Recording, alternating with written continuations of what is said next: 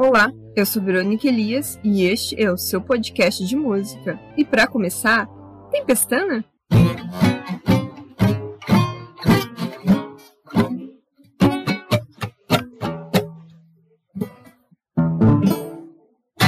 Olá, sejam todos muito bem-vindos para o nosso podcast. Hoje a gente vai trazer uma temática diferenciada, mas ao mesmo tempo muito necessária. Mas eu preciso dar aqueles recadinhos de sempre, né? Então, o que, que a gente vai trazer hoje é claro, né? Nossas opiniões, nossos achismos e as nossas contradições. Nós estamos disponíveis nas plataformas da Deezer, do Spotify, do Google Podcasts e, claro, da Amazon Music. Tem todo aquele rolê também das nossas playlists temáticas, então você busca por assuntos que você tiver interesse e afinidade, busca lá na Deezer Deezer, busca lá no Spotify. Tem as também playlists das trilhas de cada episódio. Você pode procurar também nessas plataformas. Vai estar tá tudo lá. Só digitar Tempestana que você vai encontrar muita coisa. Então, como vocês já sabem pelo título desse episódio, sim, a gente vai contar hoje os principais hinos do movimento LGBTQIA+.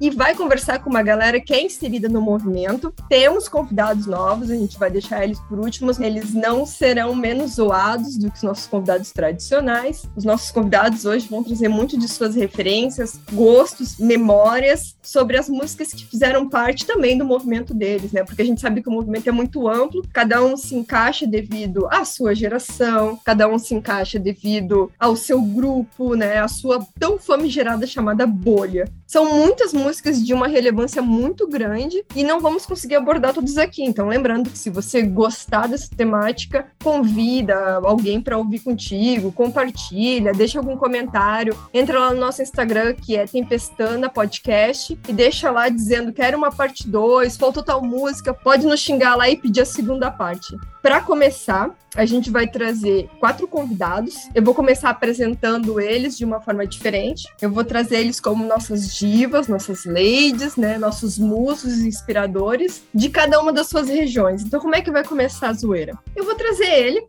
que é meu conterrâneo, né? Nos conhecemos há muitos anos. Ele adora mandar beijo para todo mundo e eu vou apresentar ele como um futuro Mr. Spointer 2022. Então, Fábio, muito obrigado pela sua presença aqui no podcast hoje. Boa noite, pessoal. Boa noite, bom dia, boa tarde, dependendo de quando vocês estão ouvindo aí o Tempestana. É, muito obrigado novamente, Verônica, pelo convite e um beijo para todo mundo para começar. Obrigada. E agora eu quero trazer ele, que é ele da cidade vizinha, da onde arrumei o marido, sabe? Ele tá nos nossos episódios, em vários episódios que a gente já trouxe aqui no programa.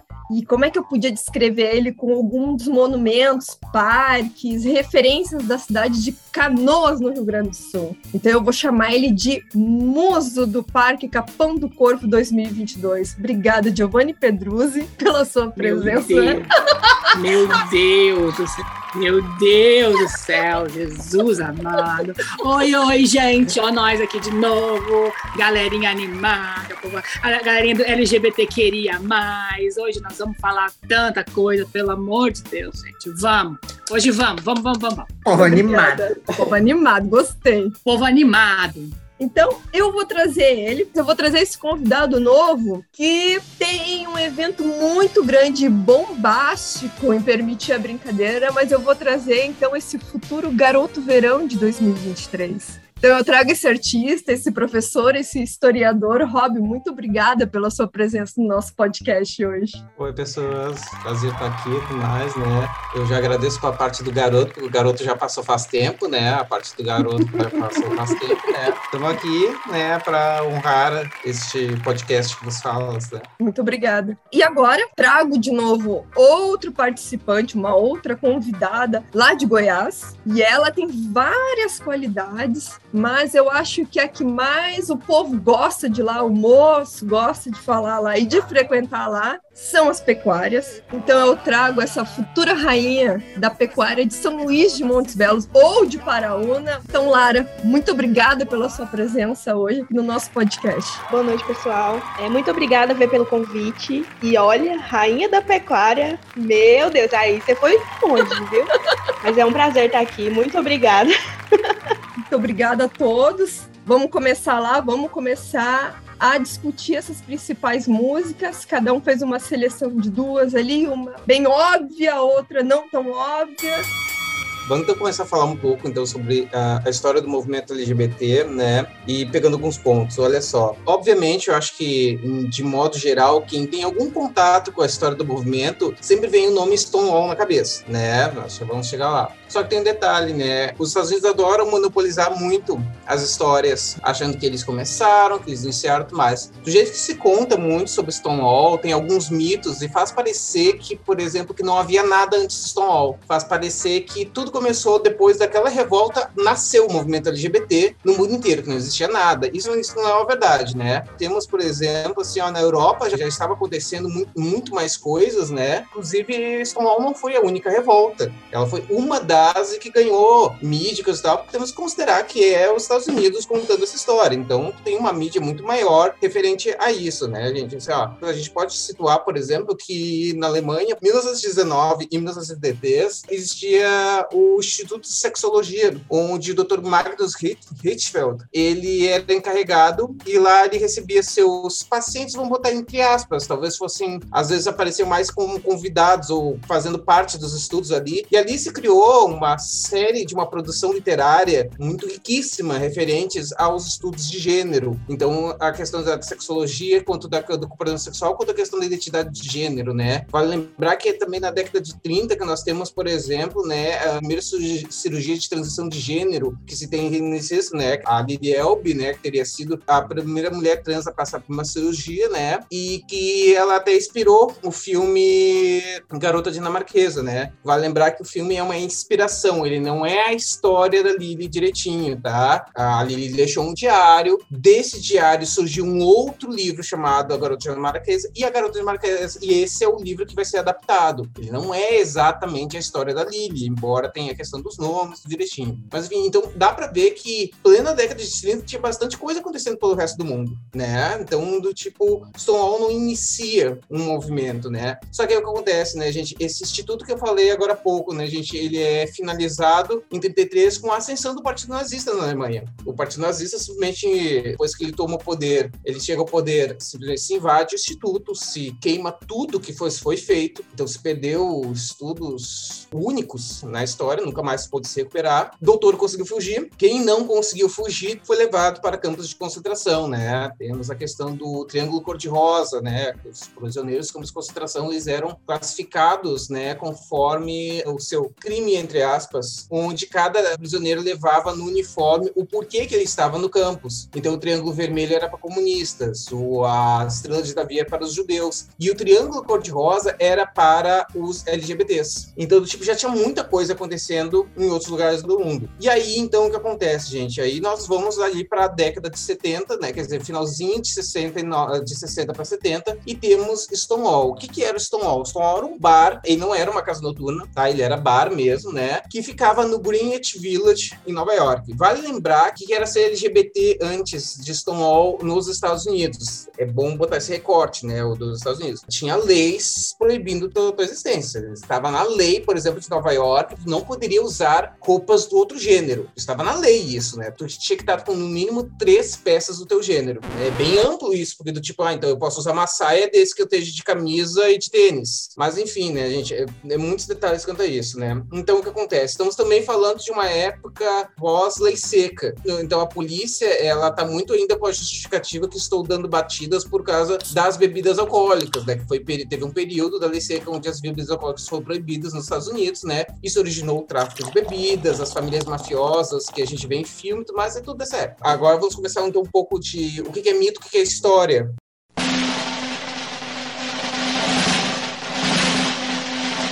De Stonewall. Então, Stonewall era um bar, né? O Greenwich Village era povoado de uma galera que não tinha para onde ir depois que era expulso de casa, era exposto. Se tu era pego num ato, né, gente, assim, teu nome era exposto no jornal, tu perdia emprego, tu era expulso de casa, tu perdia a faculdade, tudo, né? Tua vida ali naquele espaço quando terminou e tu tinha que ir para algum lugar. Quem teve condições foi para Nova York. E todo mundo falava que no Greenwich Village e tudo mais. E era bem isso mesmo, a galera chegava lá, já conseguia um espaço, mas já começava a morar lá e recomeçar a vida, né? E o Stonewall é um dos bares que tinha lá. E aí, então, o que acontece? O porquê de Stonewall nesse dia? Tem outras versões por aí, né? Um programa muito popular, que é o RuPaul's Drag Race, ele tem uma teoria que eu não sei se é bem verdade, mas vou colocar porque é curiosidade, que ele fala que justamente, assim, ó, naquela noite a galera tava mal pela morte da Judy Garland. Teria sido uma espécie de luto tudo mais, né? Teria se começado pelo desrespeito dos policiais. É uma versão, não quer dizer que foi especificamente isso, mas o que fato é que a polícia invadiu o bar diversas vezes sob a alegação, de novo, entre aspas, das bebidas alcoólicas. Cada vez que ele invadia, levava muita gente presa. As drags, as travestis e as transexuais, a gente sempre, sempre eram as primeiras a serem atacadas. Sempre. Elas sempre eram, essas eram presas sempre. Eram presas, ficavam, viravam a noite na prisão, no outro dia abriam a porta e elas voltavam para casa. Claro, entre isso nós temos mortos, nós temos espancamentos, pessoas que nunca chegaram do seu devido, não sabem o que aconteceu com elas. Tudo isso já estava acontecendo. Mas naquela noite, alguma coisa deu, né, um clique ou alguma coisa assim, né? E a polícia foi para cima, parece que ela já tinha até repetido a, a batida dela naquela mesma semana, e o bar não ia pagar uma nova propina para a polícia. Por que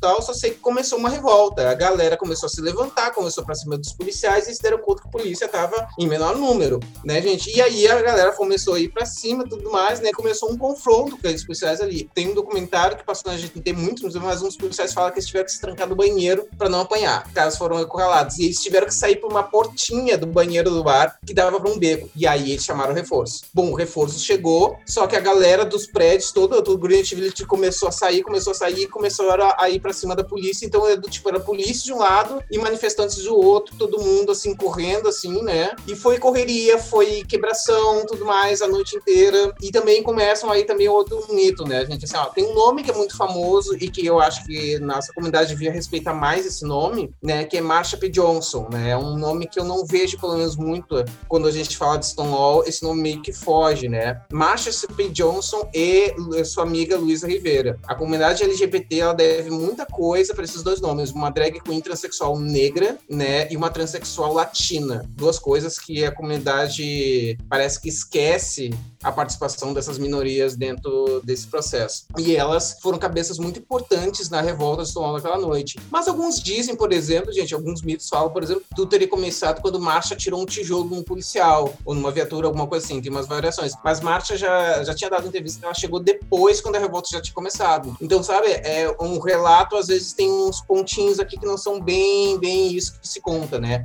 Mas o fato é que rolou a revolta Stonewall e ninguém foi preso naquela noite. E ninguém foi morto. E aí a galera da manhã ficou assim do tipo, cara, olha o que a gente fez. Ninguém foi preso, ninguém, ninguém morreu, eles não mataram ninguém, sabe? Então isso deu um up na, na coisa, sabe? E aí eles pensaram, tipo assim, ó, tá, mas a gente não pode deixar isso morrer aqui, isso não pode, isso tem que acontecer mais, né? Então a revolta ainda vai acontecer outras noites, porque a polícia vai voltar outras noites, mas nesse contexto ninguém vai ser morto mais, e isso é uma coisa meio inédita quando a gente fala da relação polícia e LGBTs, tá? Então essa é uma coisa bem meio inédita. E aí então o que acontece? Um mês depois se marca então a primeira parada LGBT, que você tem notícia, para um mês depois, no dia para 28 só que de julho, foi a primeira parada. E a primeira parada, gente, era um grupinho de pessoas andando pela Times Square com alguns cartazes, uns balões e tudo mais. É bem diferente do que a gente vê hoje, de, de tudo que acontece, né, gente? De todas as, as carros de som, as, as mídias, as marcas e tudo mais, né? E só para constar, o Stonewall, ele ainda existe. Se não me engano, ele é tombado, né, pelo Patrimônio Histórico de Nova York. Tá lá em pleno funcionamento. É um dos pontos de visitação para algum dia, quando eu tiver dinheiro para ir para Nova York. O que vai demorar, né? Mas acho que no geral era isso. Ah, mas vale lembrar, por exemplo, gente, assim, ó, isso nós estamos falando em 69. Então o que acontece, gente, assim, ó, não tinha como ninguém ficar sabendo o que aconteceu no Stonewall. Sabe, se conta muito que Stonewall começou o movimento. Não, gente, como é que a gente vai. Como é que no Brasil,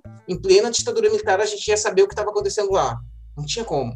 Então, o que acontece, gente? A, a notícia do Stonewall vai demorar para chegar ainda alguns anos, né? Para cá, para nós ou para o resto do mundo. Então, Stonewall não é esse marco assim, mas é importante. Ele marca o dia tranquilamente, mais, tá? Mas só para botar que existem alguns mitos. E aqui no Brasil aconteceu algo muito importante, foi a revolta do Ferros Bar, também na década de 80. A gente fala, né, o Stonewall lésbico brasileiro. Nesse bar chamado Ferros Bar, as lésbicas frequentavam tudo mais, e era distribuído um jornalzinho chamado Xana com Xana. E aí um dia o dono deu piti, não, não vai distribuir não, mais essa putaria aqui, não sei o que, isso aqui bom para aqui, né? Mexer com as lésbicas, bom, se ferrou, né?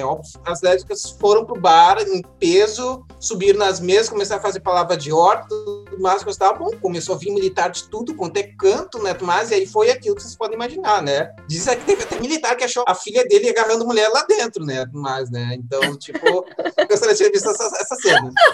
É, mas a revolta dos ferros bar no Brasil também é um fato muito importante, eu também acho que é uma revolta que a gente pouco fala por aqui quando a gente fala da nossa história, né? Mas acho que os pontos principais para agora acho que seriam esses, né? Bacana. De repente, até pode ser pela questão da invisibilidade lésbica, né? Sim. Dentro do movimento. É um marco grande, mas não é divulgado. Sim. E a gente também tem aquela síndrome de vira-lata, né? Daqui a exato, pouco, exato. Wall é de fora, enfim, né?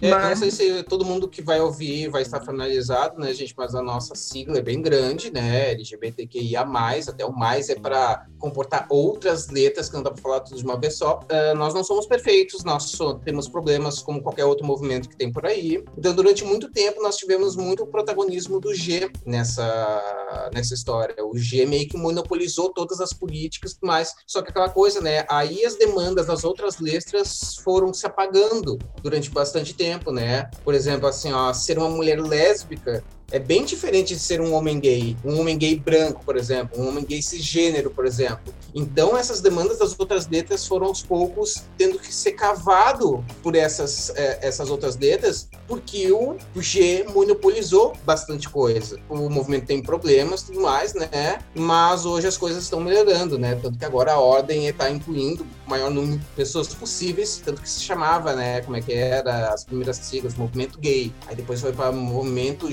GLS. Aí aquele S ali tava muito errado. Simpatizante. O que é simpatizante? Tipo, muito complicado né? O pessoal bissexual do tipo, o que? Eu tô simpatizando com o que aqui? Peraí, mas. Então aí a sigla ganha um, outro arranjo ali, né? É, LGBT. O T também tava faltando gente ali. Então a sigla vai mudando conforme o tempo para incluir mais gente. Então por isso que hoje está LGBTQIA. Esse mais é para acrescentar uma galera aí que se a gente fosse botar tudo numa sigla, nossa, não dava nem para falar. Eu acho, eu acho, né? mais, né? Acho botar toda de uma, de uma vez só, né? mas a cada vez mais a gente está tentando batalhar para ficar uma coisa mais contemplativa para todos, né? E a ideia principal sempre é buscar, né, gente, assim, a, a luta eterna contra a LGBTfobia como um todo, né? Até porque, complementando um pouquinho, isso é uma pauta que se a gente trouxer, se a gente pautar, digamos, Stonewall, que é uma coisa que aparentemente é antiga, mas não é, né? São é, de poucas décadas atrás, e até se a gente for considerar o fato de que é um grupo que está em constante mutação e identificação, a gente não tinha sequer ali na, na época de, de Stonewall conhecimento, talvez, psicológico e neurológico suficiente para já conseguir identificar esse grupo todo tão diverso. Então, eu acho que é até errado um pouco pensar de que aquilo foi um movimento tão grandioso, porque não foi, não foi algo organizado, não foi algo planejado, foi quase uma tragédia e tal, né? Então, eu acho que a gente tem que pensar que não, não era algo planejado. Não foi de caso pensado.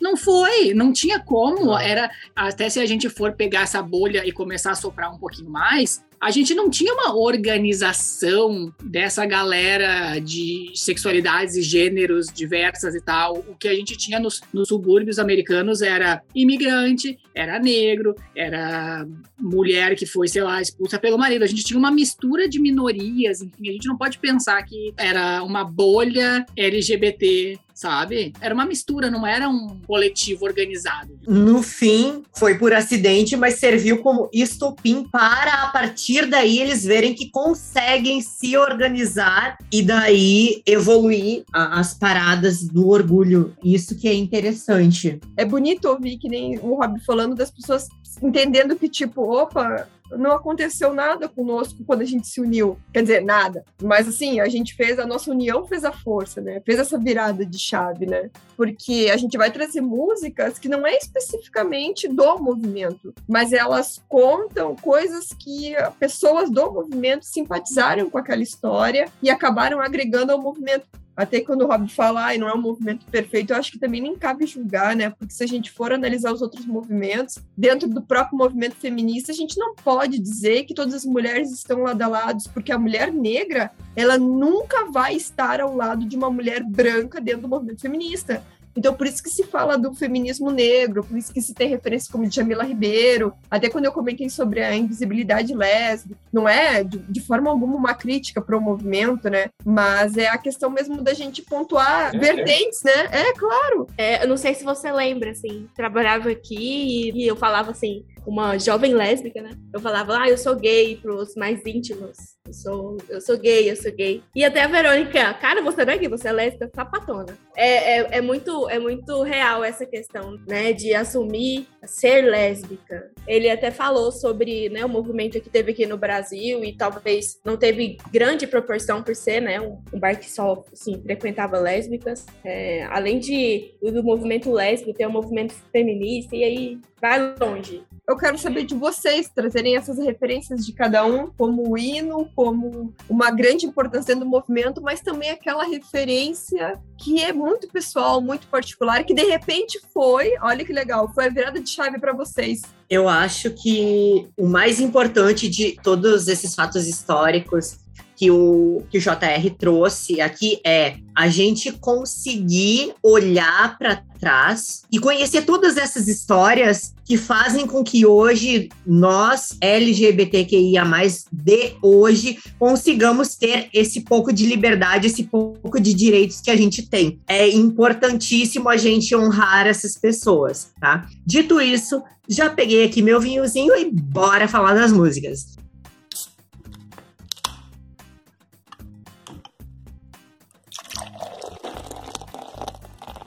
A música que eu trouxe, como sendo a, a, tecnicamente óbvia, foi I Will Survive, da Gloria Gaynor. Eu acho que todo mundo conhece, eu acho que é um dos maiores hinos LGBTs que tem. Ela foi uma música que foi escrita por Fred Perrin e Dino Fecares. Ganhou disco duplo de platina. Foi escrita em 1978. E veja só, achei umas curiosidades interessantes ela originalmente foi lançada no lado B para uma versão cover da música é, Substitute dos Righteous Brothers, que eu particularmente não conhecia, não sei vocês. Eu fui ver e é uma música interessante, mas é uma música que fala assim de. É um cara dizendo: ah, se o teu boy desaparecer, se o teu namorado desaparecer, eu posso ser o substituto. Então veja só. E essa música da Gloria Gaynor, ela foi escrita para ser, na verdade, um hino feminista e não LGBT, para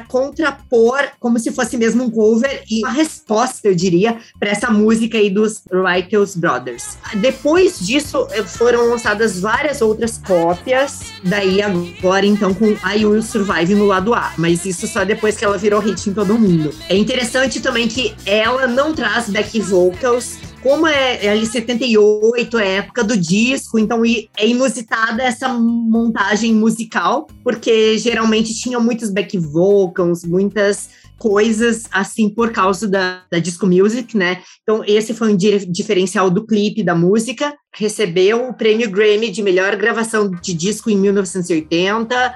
É, que foi o único ano em que esse prêmio foi dado. A Rolling Stone, a revista botou ela na posição 492 da, das 500 músicas melhores de todos os tempos. E, assim, nos rankings ela ficou em primeiro lugar na Billboard Hot 100, na Billboard Hot Dance Club Songs e na Billboard Hot Dance Singles Sales e também nos single charts do Reino Unido e ainda na Billboard Hot uh, Rhythm and Blues e Hip Hop Songs em quinto lugar. Em todos esses outros que eu falei, ela ficou em primeiro lugar. O legal é que o clipe, que foi um vídeo promocional lançado, mostrava uma dançarina, Sheila Ride Panther, que era de um grupo de patinação chamado Village Wizards.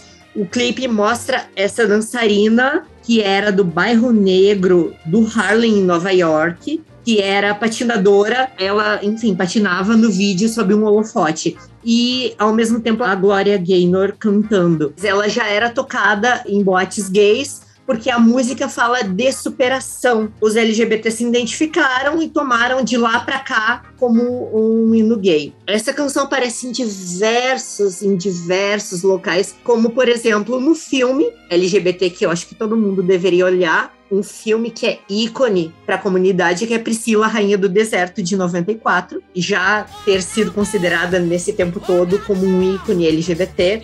Dentro do seriado Todo Mundo Odeia o Chris, essa é a música preferida do pai do Chris, do Julius. As Pussycat Dolls fizeram uma música Hush Hush, que elas interpretam parte de I Will Survive durante a música, ficou muito famosa, muito bacana também. Quem não conhece, recomendo que escute. No Brasil, em 79, essa canção foi incluída na trilha internacional da novela Pai Herói. Em 2017, também entrou na trilha da novela Pega Pega, ambas da Globo. Muita gente fez cover dessa música. Uh, uma das mais famosas, pelo que eu pesquisei, foi uma versão rock da banda Cake. A cantora Savage Chantei também tem, inclusive, ganhou disco de ouro com um single cover dessa música. Outros covers. Em 79, o cantor country Billy Joe Spears lançou uma versão cover dessa canção. Tony Clifton, que é o alter ego de um comediante chamado Andy Kaufman, também executou essa música no filme O Homem da Lua. Em 2016, as Pupim Sisters lançou uma versão também. A princesa árabe do pop, Haifa Webb, lançou uma versão em árabe da canção. Então, assim, muitas pessoas apareceu em 2011 na série Glee, ficou muito famosa uma versão da I Will Survive com a versão de Survivor uh, da Destiny Child. A Demi Lovato fez uma contribuição também com isso para o filme do Angry Birds. Então, assim, ó, inúmeras, inúmeras. O que mais? Falando um pouquinho agora da Gloria Gaynor, ela disse que a música funcionou, que ela não se imaginava como intérprete, que se ela não fosse cantora, numa entrevista ela disse que seria professora, porque ela, enfim, ensinava as pessoas e, e se dava muito bem com isso. A Glória não reprova essa isso de a gente trazer para a comunidade como uma música LGBT, apesar de não ser feita para isso, mas uh, ela disse o seguinte: não acho que exista qualquer diferença por ter se tornado um hino para quem quer que seja. Todo mundo está tentando sobreviver a alguma coisa. As pessoas sempre encaram situações e circunstâncias realmente difíceis e elas esperam sobreviver. E eu acho que é exatamente sobre isso, sabe? E é isso, eu acho que é isso. Eu gostaria de ouvir de vocês agora, se vocês, quando vocês pensam em hinos LGBTs, eu, Fábio, escolhi por quê? Não que teve uma virada de chave para mim, nem nada disso, mas é aquela coisa que a gente já comentou no episódio especial de Natal do Tempestana, inclusive escutem, recomendo, que é quando eu penso em hinos LGBTs, essa música fica pululando na minha mente como um ícone LGBT, sabe? Eu sempre penso nela primeiro, então por isso que eu a escolhi. Para vocês é assim também? Pra mim é. Pra mim ela funciona perfeitamente dessa forma. Até eu, eu, consigo, pensando na que eu escolhi também, eu consigo separar bem o fato de que ela não é explicitamente LGBT, porque ela não, não especifica nada. Ela é realmente uma música de superação e coisas do gênero. Até se a gente for se aprofundar um pouco mais, ela é um pouco dramática, né? Ela é um pouco assim, triste, né? Tipo assim, a pessoa tá ali. É atemporal, né? Não, ela tá na labuta, ela vai sobreviver a algo, a algum sofrimento que ela tá passando. Então a gente já consegue consegue relacionar um pouco do sofrimento dentro da causa, dentro da comunidade. Ela é aquele festivo trágico, assim, sabe? Ela tá, tipo assim, chorando, dançando, né? Sim. Assim, porque ela é, ela é uma música triste, porque se tu fala ali que tu vai sobreviver, o negócio, é, o negócio não tá legal.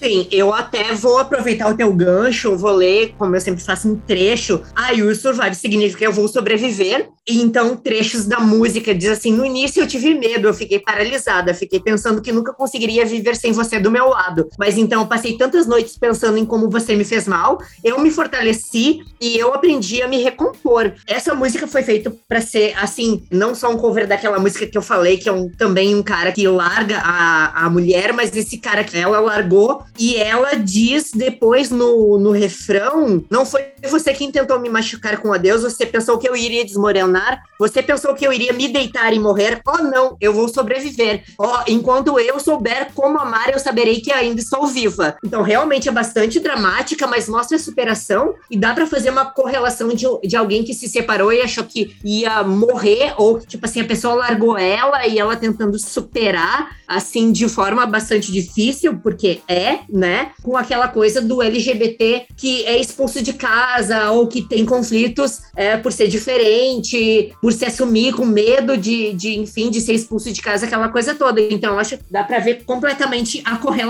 Sim, até eu fui ver sobre a, a Glória, sobre essa questão dela da música, e eu achei uma fonte que disse que ela havia perdido a mãe. E eu, Uhum, eu aham. sempre peso a porra do rolê, né? Que ela tinha perdido a mãe e se recuperava de uma cirurgia delicada, que ela caiu do pau, que na música é sobre, que nem tu falou, né, Fábio? Sobre um relacionamento ali que dá a entender, né? Sobre a perda desse relacionamento. Sim, ela colocou isso na música. Ela disse nessa entrevista que tu comentou que é, ela, na época, pensou que se ela colocou essas duas coisas na música e elas não tinham nada a ver com a letra, o que era para ser, as outras pessoas também vão estabelecer esse mesmo tipo de relação. E foi o que aconteceu, né? É engraçado um pouco a, a gen- a gente pensar que esses hinos mais antigos, eles são, eles são aceitos como mensagem de superação e coisas assim, porque eles, na real, eles não têm nada a ver, eles não, não foram feitos para o movimento, eles não são simbólicos ao movimento, mas eles foram abraçados com uma força que eu não entendo por que que criaram essa força tão grande de ainda hoje serem reconhecidos como algo tão importante, né? De repente, por ser uma coisa que, tipo assim, não tinha nada, era uma época difícil. E como a mensagem é de superação, acho que as pessoas abraçaram, sabe? Então é aquela coisa de, tipo, não ter nada e agora ter algo para se espelhar, ter algo para se fortificar. A época do disco é uma época muito alegre, dança e tal. E isso também tem muito a ver, pelo menos parte da comunidade, então, a- e abraçou tudo, sabe? Eu acho que por isso que ela se mantém atemporal e ela vem até hoje com essa força que tu comentou. Mas também, assim, é umas coisas que a gente pode também, talvez, pensar um pouco também, né? O que que leva uma, uma música a ser considerada ícone LGBT, sabe? O que que faz de uma música e mais, né? E isso, dá, na verdade, eu também, quando, quando vocês proporam o, tema, também passou muito pela minha cabeça, tá- até para parar para artistas de hoje, o que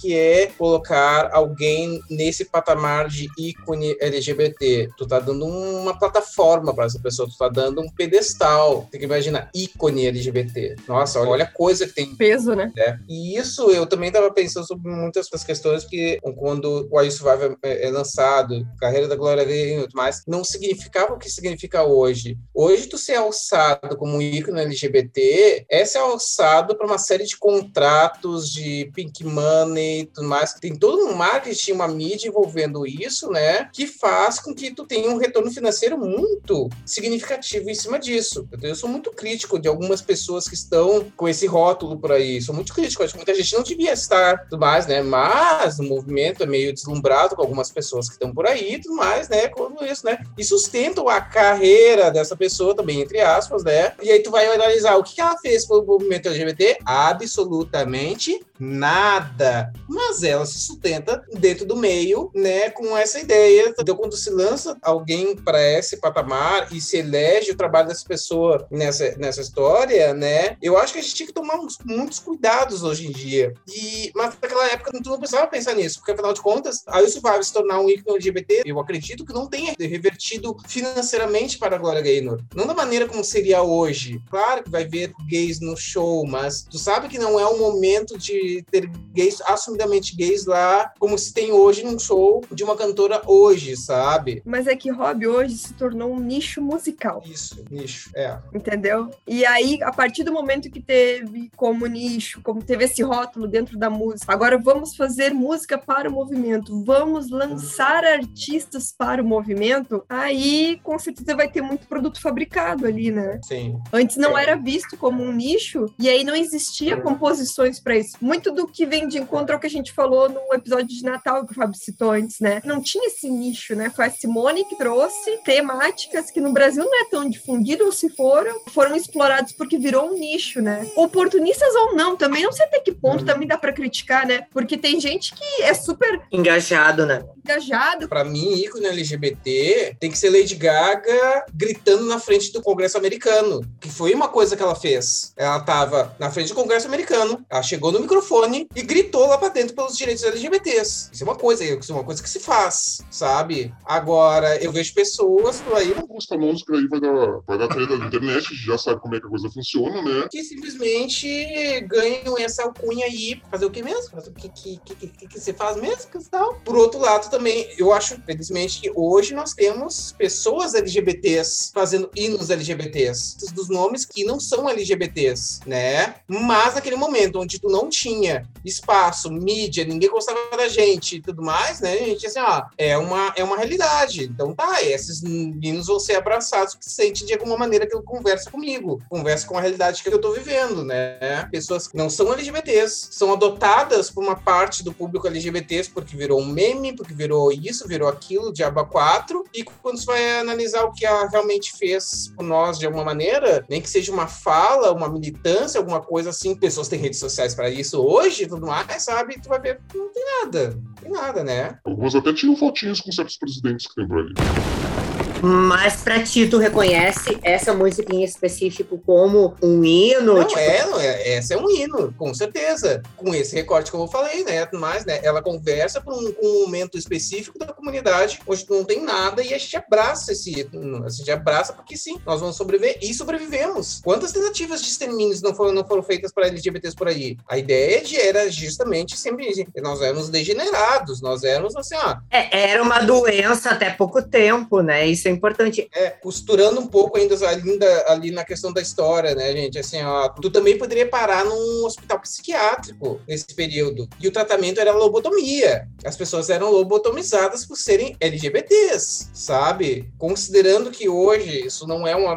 Isso, né? Hoje não temos mais isso, né? Porque não quer dizer que não pode voltar. Uma, uma música que fala que eu vou sobreviver, é claro que ela conversa muito. Porque tem pessoas que pegam o nosso extermínio. Isso é uma coisa que é certo, né? Então, sim, ela conversa muito com a gente. Eu vi o documentário, eu não terminei o livro, né? Foi Barbacena, né? Uhum. Uhum, foi. Eu já li o livro. O Holocausto Brasileiro, né? E lá tinha, né? Principalmente Exatamente. homens LGBTs foram afeminados. mandados pra lá. Exatamente, LGBTs foram mandados pra lá. Exatamente. Quem puder, por favor, ler esse livro, tá, gente? É, Leia. Realmente é pra te ver que nós temos a nossa história, a história brasileira. Inclusive, leiam Devassos no Paraíso quando puderem, que é realmente a história LGBT aqui no nosso país. E muita gente nem conhece, sabe? Tipo assim, justamente por Sim. a gente sempre importar muita coisa de fora. Mas a gente tem histórias próprias e, bom, não devem nada pra ninguém em qualquer coisa, sabe? O autor é João Severo Trevisan. Mas vocês acham que artistas que são do movimento e que atuam no movimento, sei lá, a meu ver, daqui a pouco elas mudarem um pouco do perfil da obra delas para abranger fora do movimento, elas estão des- descompromissadas ou o artista tá acima disso? Porque vamos lá, Glória Groove agora é de conhecimento de todos, da massa.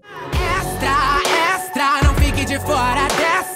Né? Ela ganhou ali um, um programa do, do Faustão ali, do que era Faustão, agora, sei lá, Luciano Huck ali. E antes ela era muito linkada ao movimento. E o, o hit dela, um dos hits que ajudou a lançar ela pra grande massa foi a queda, que não condiz com o movimento, condiz mais uma participante, inspiração. Não cheguei a ver se ela confirma isso, vi só umas chamadas que poderia ser inspiração na Carol com K, né? Oi. rola essa coisa? Será que tem gente dentro do movimento que se sente traído por ela ter. Ou o artista até porque, por exemplo, a mulher negra, ela não quer sempre fazer entrevista dizendo o quanto é difícil ser uma mulher negra. Ela quer falar do intelecto dela. Jamila Ribeiro não quer ficar falando de racismo o tempo todo. Ela quer falar dos livros dela. Quer dizer, vocês do movimento cobram deles essa representatividade sempre nas obras? Ou tá tudo certo eles conseguirem levar também para mostrar para o grande público que eles estão acima do movimento, eles são artistas. Eu acho que é o seguinte, obviamente a Glória Groove, vou pegar esse teu exemplo, não precisa sempre citar a pauta LGBT em todos os trabalhos dela, até porque, tipo assim, ela sempre vai ser um homem gay, negro, fazendo esse trabalho artístico, que no caso dela é cantar. Ela sempre vai ser uma drag queen cantando, independente sobre a pauta ou não. Ela não precisa incluir a pauta